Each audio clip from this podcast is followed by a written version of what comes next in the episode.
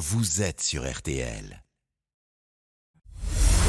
Julien Cellier et Cyprien Sini ont défait le monde dans RTL Soir. 18h41 minutes, on va défaire le monde maintenant dans RTL Soir avec Cyprien Sini, Isabelle Choquet, Laurent Tessier. Bonsoir la fine Bonsoir, équipe. bonsoir. L'info autrement jusqu'à 19h et voici le menu.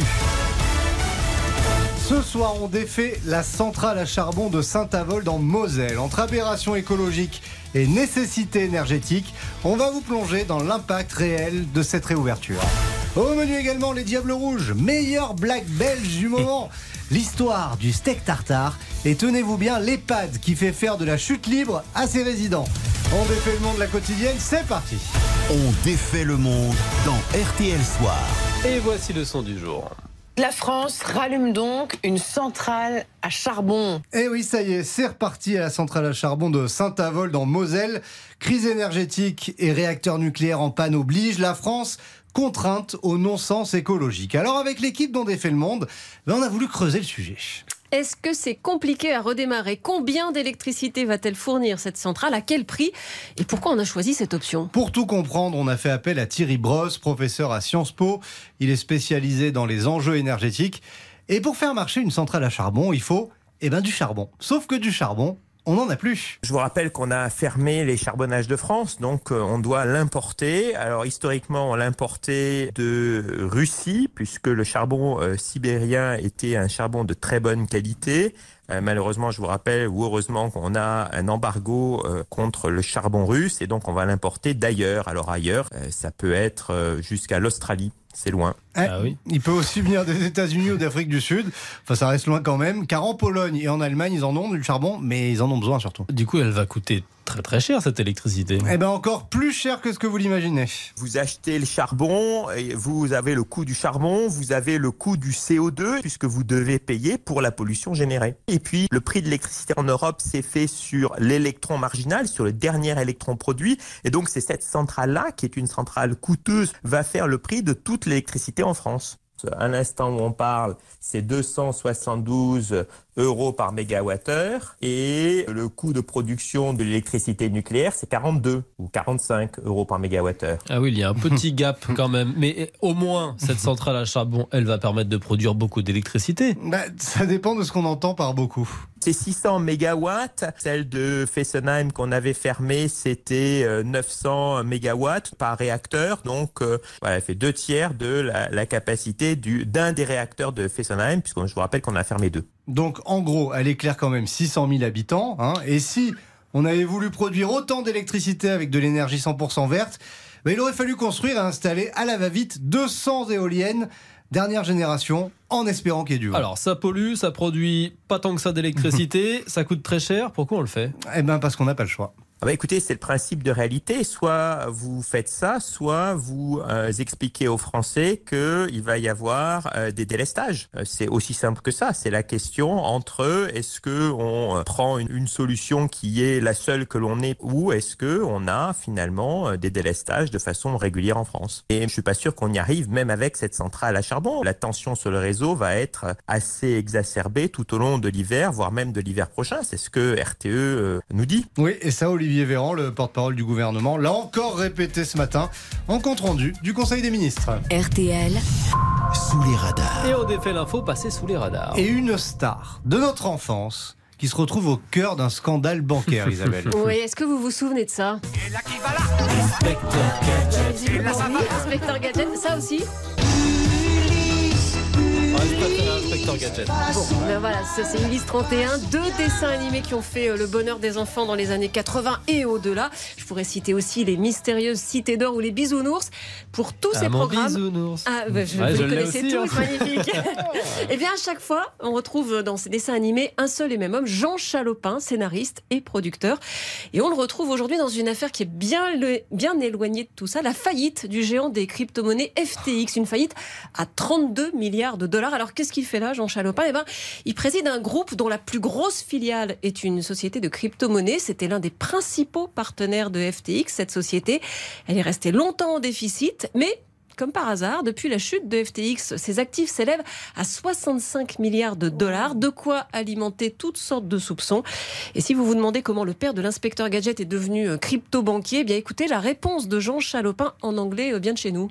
Circumstances of life. Les circonstances de la vie, c'est C'est quand même déconcertant. Déconcertant. Allez, petite pause, on défait le monde ensuite, continue dans RTL Soir avec les Belges Ah oui. qui sont en train de vivre un peu leur euh, petit nice na eux au mondial. Il y a pas de bus. Ah, tout de suite sur RTL.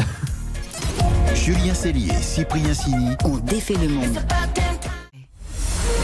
Julien Cellier, Cyprien Sini ont défait le monde dans RTL Soir. À 18h50 minutes, on défait toujours le monde dans RTL Soir. Et voici nos losers du jour, une fois. Oh là là, cet accent. Je peux vous dire qu'Isabelle, qui a une tendresse particulière pour nos amis belges, Ah, ça lui voisines, coûte hein. hein, de faire ça.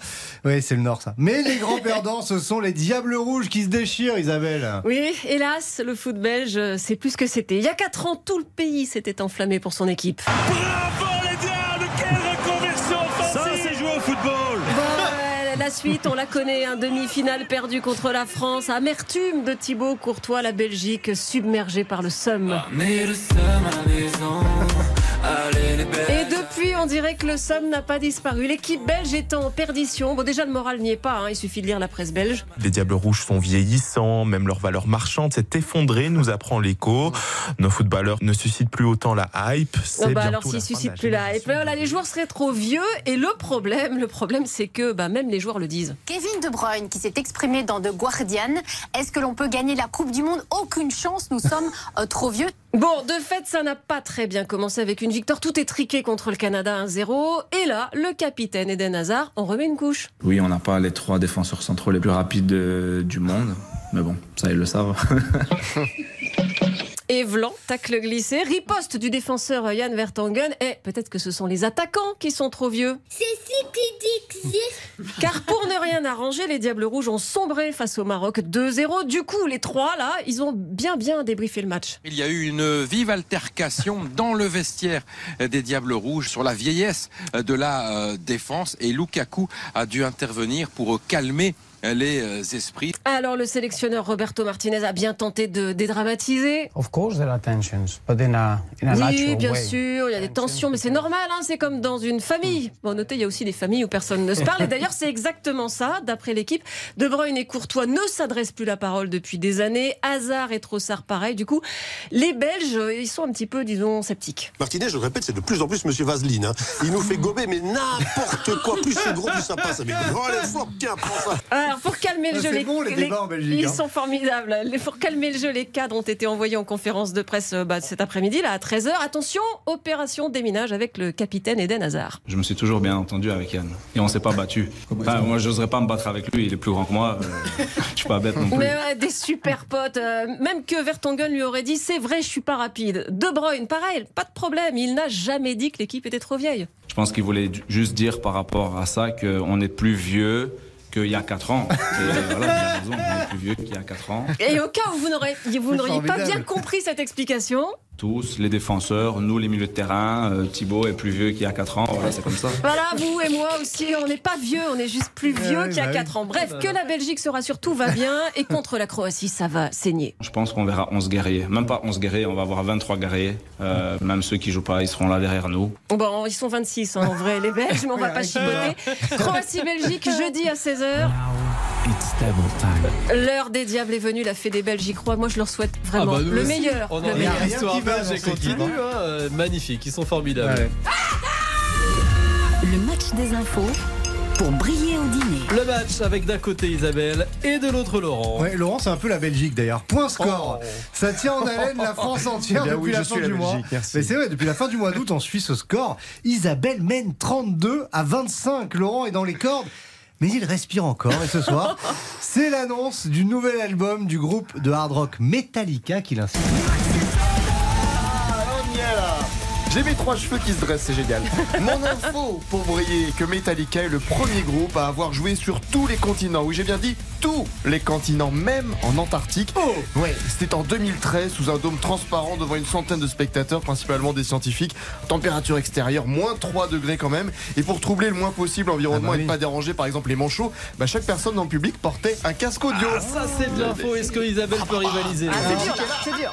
Pour l'instant, elle est indétrônable. La reine de l'info pour briller, Isabelle, qui a choisi de rebondir sur la grogne des bouchers qui manifestaient devant l'Assemblée aujourd'hui. Et mon info concerne le steak tartare, que j'adore, qui n'a rien à voir avec la sauce tartare, mais bien avec les tartares, et même plus exactement avec les Mongols. Au Moyen-Âge, c'était un peuple nomade, ils se déplaçaient à cheval à la conquête des steppes russes.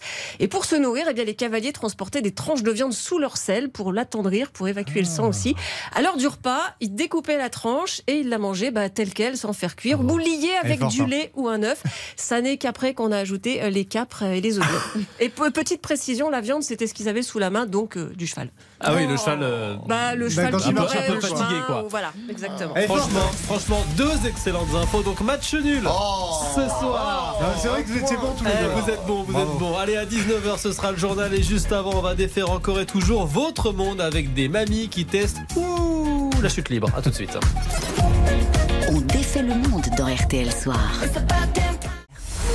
Julien Cellier et Cyprien Sini ont défait le monde dans RTL Et Soir. on défait votre monde, même chaque soir, avant le journal de 19h. Alors dans l'équipe, on adore les initiatives un peu dingues. Et là, vous nous avez trouvé un EHPAD qui a fait très fort. Laurent. Oui, à Marseille, pour le concours national des maisons de retraite, cinq mamies ont testé un simulateur de chute libre. Vous savez, vous êtes dans une sorte de tunnel vertical qui vous fait flotter en l'air avec des vents de 280 km/h.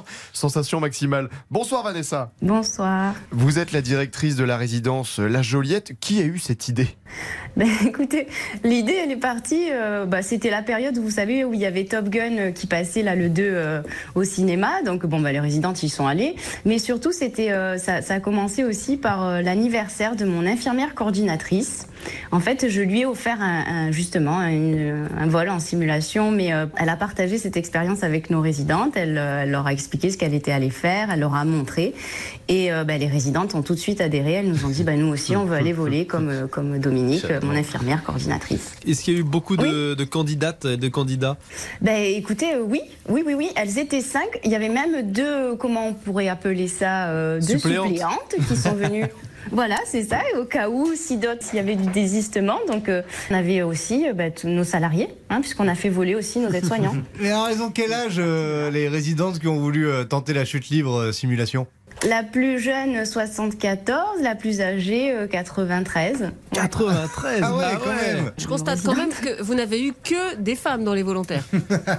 je dis ça, je dis Et rien. Vous pouvez bien constater. On a proposé, mais les messieurs, ils n'avaient pas vraiment envie, en fait. Ah, les. Bah, voyons.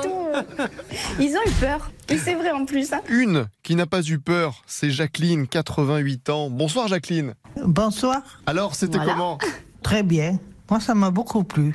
Euh, au début, je craignais un peu, mais euh, ça s'est vite passé. Et est-ce que vous pouvez nous Voilà. raconter les sensations euh, Qu'est-ce que vous avez ressenti? Racontez-nous un petit peu.